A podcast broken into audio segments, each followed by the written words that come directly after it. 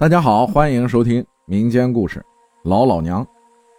浩哥你好，我是一名零零后，今年十九岁，老家是河南省永城市。认识你是今年五一放假那天，在家闲着无聊，打开喜马拉雅，偶然听到了你的故事，之后就一发不可收拾。现在听你的故事都第二遍了，听着网友给您投稿自己的故事很有意思，想着我也有一个，但没有别人见鬼的那么恐怖。故事是这样的：我有一个爷爷，但我一开始没有见过我的奶奶。听妈妈说，我爸刚断奶时就因病去世。这么久了，我爷爷没有再娶。我估计那时候家也穷，也没钱娶。我爸有两个姐姐，家里孩子多，爷爷呢照顾不过来。爸爸有时就会去他外公外婆家住几天，两家离得也不远，也就隔壁村慢慢的。都长大了，也都成了自己的家，有了孩子。我上小学的时候，才对我老爸的外婆有印象。我们这儿的方言，我叫她老老娘。普通话我也不知道叫什么。说来惭愧，我都这么大了，还搞不懂辈分的关系，也最怕过年见到亲戚，我都不知道叫什么。父母在外打工，偶尔姑姑会带我去，所以我很少去老老娘家。印象里，老老娘。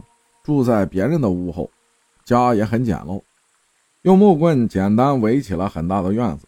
记得二零一几年的时候，还是用泥砖砌起来的。厨房时间久了还裂了个大缝，房顶上还是草铺的那种。厨房旁边是重盖的两间砖瓦房，一间放杂物，另一间是老老娘跟老老爷睡觉的地方。印象中房间应该是长方形的，比较大。一半放了两张床、一个电视、一个桌子，很简单，没有什么家具。另一半是放了两副棺材，他们说是给自己准备的。在那时，老人提前给自己准备棺材很正常，也不会觉得晦气什么的。有时家里有面包、牛奶什么的，怕老鼠偷吃，都会放棺材里盖上。我那时也比较调皮，如果去老老娘家，就会爬到棺材上。从这个棺材上跳到另一个棺材上，蹦蹦跳跳的玩。老老娘坐在床边笑着，看着我在那儿调皮。现在想想，还挺搞笑的。老老娘的脚很小，鞋子前面尖尖的，还破了个洞，就是我觉得跟我的鞋子不一样，整个鞋子比我的手大一点。那时啊，我不知道三寸金莲裹小脚什么的，我也从来没见过她的脚。因为他总是在脚上裹一层又一层的白布。如果当时看到了，我想真的会吓一跳吧。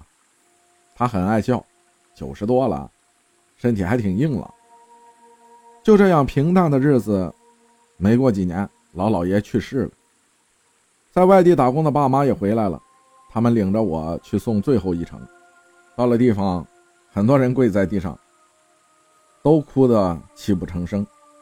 只有老老娘坐在墙角，手里拿着拐杖，默默不语，仿佛他是个局外人。现在觉得他的沉默比那些大声哭嚎的人更悲伤、更难过。后来老老娘变得不爱说话，也不爱笑了，时常坐在那里发呆，没人知道他在想什么。身体也一天天的变差。后来他的子女担心他，就商量着。每家轮流照顾。后来过了今年，我记不太清了，就记得秋天的时候，他在下床的时候没站稳，摔了一跤。那时候都九十九岁了，过了年都一百岁了，哪里还经得起这么摔？家人发现后，把他送到了医院，最后还是去世了。举行葬礼，我们的习俗是第三天下葬，和老老爷合葬在一起后。那天晚上，大家会围坐在院子里，当时我也在，中间是个很大的火盆。老老娘剩下的衣服、纸钱什么的都给烧了。烧的过程中，他女儿说：“妈妈的魂现在有没有在我们身边？”这时我爸爸就说：“外婆，外婆，你要是在的话，就悬一个。”不一会儿，火盆里真的就悬起了小旋风。里面还夹带着没烧完的纸钱和纸灰，我敢用性命担保，当时真的一点风都没有。之后我爸又说了一遍，火盆里又旋起了一阵风，说三遍就旋起了三遍。我一点也没害怕，因为我知道那是老老娘，她也不会吓我们的。